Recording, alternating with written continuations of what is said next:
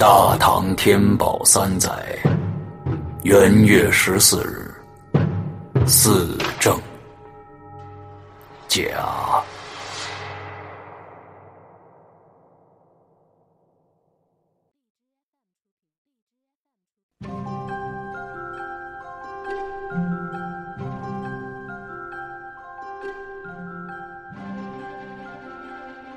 长安，长安县西市，春寒料峭，阳光灿烂。此时的长安城上空万里无云，今天呢，应该是个好天气。随着一阵嘎吱声啊，西市的两扇厚重坊门被缓缓推开，一面开明寿旗高高悬在门楣正中。外面的大街上啊，早已聚集了十几支驼队了。他们一看到旗子挂出来，立刻喧腾起来了。伙计们呢，用牛皮小鞭嘛，把卧在地上的一头头骆驼赶起来，点数着货箱，呼唤着同伴。异国口音的叫嚷声呢，是此起彼伏。这是最后一批在上元节前抵达长安的胡商队。他们从遥远的涪陵、波斯等地出发，是日夜兼程啊，就为了能赶上这个长安最重要的节日。他要知道，从今天晚上开始，上元节灯会要持续足足三夜。这大唐的达官贵人们花起钱来，可是毫不手软的。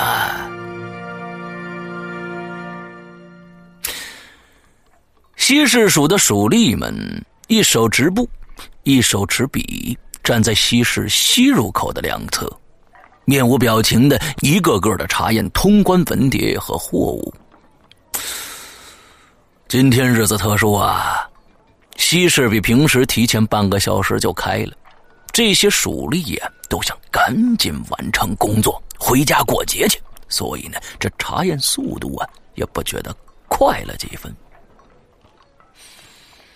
一位老吏呀，飞快的为一对波斯客商做完登记，然后呢，对排在后边的人招招手。这时，一个穿双翻领栗色短袍的胡商就走过来了，把通关文牒双手呈上。老吏接过来看了一眼，就愣在那儿了。怎么呢？这份通关文牒本身呢是无懈可击的，申请者呢叫做曹破岩，粟特人，来自康国，这次来到长安呢，一共带了十五个伴当、十五峰骆驼和一匹公马，携带的货物呢是三十条羊毛毡毯和杂色皮货，一路关进呢都有守关的看过签押。可这问题不在过所呀，而在这货物上。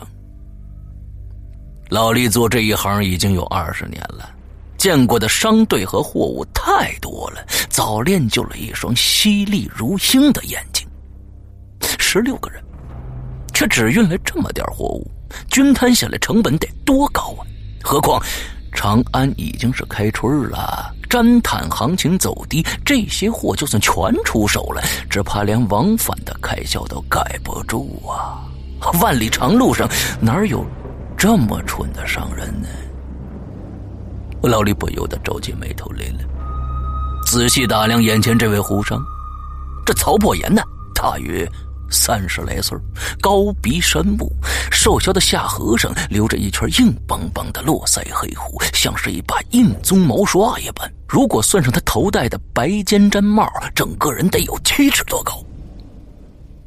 接着，老李问了几个简单的问题，曹破岩呢一一回答。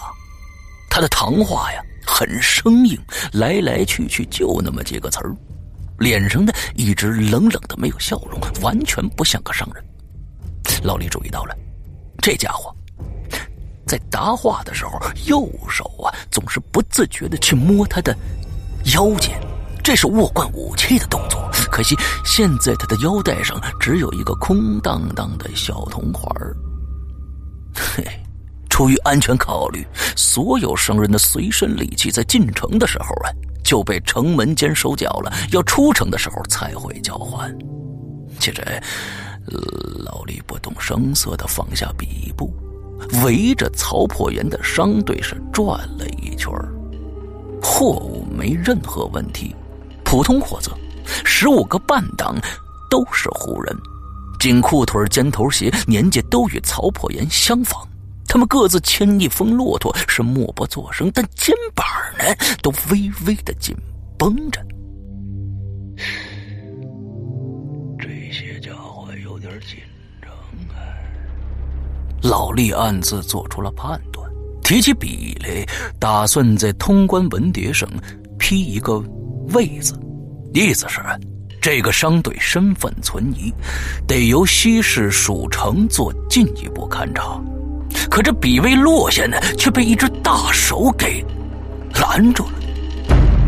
老李抬头一看呢，发现是一个浓眉宽脸的汉子正在冲他微笑呢。哎呦，崔六郎啊！没错，老厉口中的崔六郎正是面前这个人。崔六郎这个人在西市是个有名的掮客，人脉甚广，举凡走货、智库、租房、寻人、诉讼、关税之类，找他做中介都没错。所以呢，他虽无官身，在西市地面却颇吃得开。这崔六郎笑眯眯的说道：“嘿嘿老张，还没吃着食呢吧？我给老张你烧了张饼。”然后呢，递过去一张热气腾腾的胡麻面饼，正面着着一粒粒油亮的大芝麻，是香气扑鼻呀。老李拿过来一捏，发现在面饼的反侧呢，深深压着一枚小小的银挺。他暗自掂量了一下，怕有二两也多呀。虽不能做现钱，但也能给闺女打只好簪子了。老张，这几位朋友头一次来长安啊，很多规矩都不清楚，还请老张通融一下啊！啊！崔六郎压低声音说道。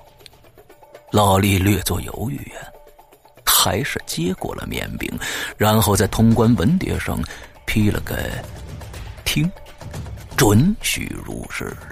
崔六郎插手致谢，转过身去，流利的说了一连串粟特语。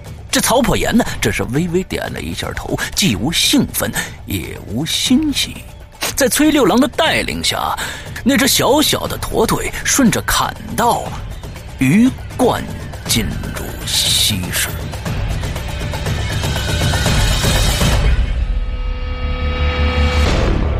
大唐天宝三年元月十四日，长安。上元节辉煌灯火亮起之时，将是场吞噬一切的灾难。毁灭长安的齿轮已经开始转动，而拯救长安的全部希望，只有一个即将被斩首的独眼死囚和短短十二时辰。你现在听到的是。《长安十二时辰》，作者马伯庸，由刘诗阳播讲。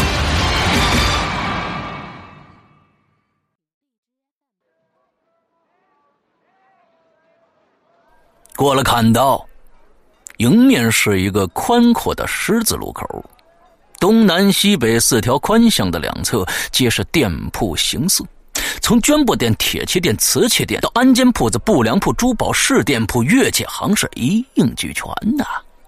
这些店铺的屋顶和长安建筑不太一样，顶平如台，倒不是因为湖商思乡，而是因为啊，这里是寸土寸金，屋顶平阔，可以堆积更多的货物。这个时候，铺子还没开张呢。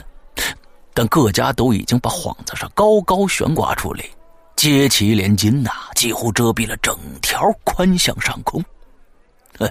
除夕刚挂上门楣的桃符还没摘下，旁边呢又多了几盏造型各异的花灯烛架，这些呀都是为了今天晚上花灯游会而备的。此时灯笼还未挂上呢，但喜庆的味道已是冲天而起呀！嘿嘿，咱们长安呐，一共有一百零八坊，南北十四街，东西十一街。这每一坊呢，都有围墙围着。无论你是吃饭、玩乐、谈生意，还是住店，都得在房里头。寻常晚上呢，可能还不能出来，会犯这夜禁的。不过今天不用担心啊，晚上有咱们这个上元节灯会，暂时宵禁。其实啊，这上元节的正日子是明天，但灯会呢，哎，今天晚上就开始了。崔六郎一边走着，一边为客人热情的介绍着长安城里的各项掌故。可曹伯言呢，左右扫视着。眼神始终充满了警惕，如同一只未熬熟的鹰一般。周遭马嘶锣鸣啊，车轮林林，过往行旅都在匆匆赶路，没人注意这一支小小的商队。两个人走到十字街正中，崔六郎就停下脚步了。您接下来去哪儿啊？是寻个旅社，还是阁下有挂靠的店家呀？曹破岩从怀中拿出一张折好的纸，递给崔六郎。崔六郎先是愣了愣，然后笑道：“哦，原来您都订好了。来来来来，往这边走。”他伸直手臂，略带夸张的朝右边一指，抬腿前行，其他人是紧随其后。可曹破岩并不知道啊，他和崔六郎的这一番小动作被不远处望楼上的武侯是尽收眼底。望楼啊，是一栋木质黑漆高厅，高于巴掌，矗立在虚室的最中间，在其上呢可以俯瞰整个市场的动静。这楼上有武侯，这些人呢都是经过精心挑选，眼力敏锐的很呢，市里有什么动静都瞒不过他们。崔六郎、曹破岩从入世开始就一直被望楼是严密的监视着。看到崔六郎的手势，一名武侯直起身子，拿起一面纯色的黑旗，朝东方挥动三下，并重复了三次。两个弹指之后，望楼东侧三百步开外的另一座望楼也挥起了同样的黑旗。紧接着，更东方的望楼也迅速做了响应。就这样，一楼传一楼，不过数十个弹指功夫，黑旗的讯息已经跨越一条大街，从西市传到了东边一坊开外的光德坊内。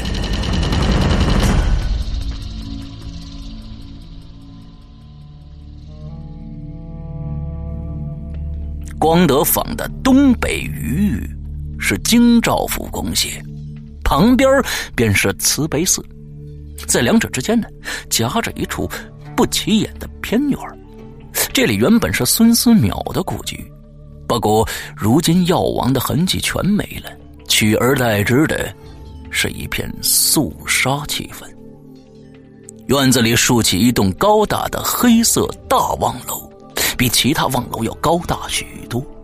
楼上的武侯看到远处黑旗舞动，在一条木简上记下旗色与挥动次数，飞快的朝地面指下。楼下早有一名高壮的通传接住了木简，一路快跑，送入了三十步外的一座宣唱大殿内。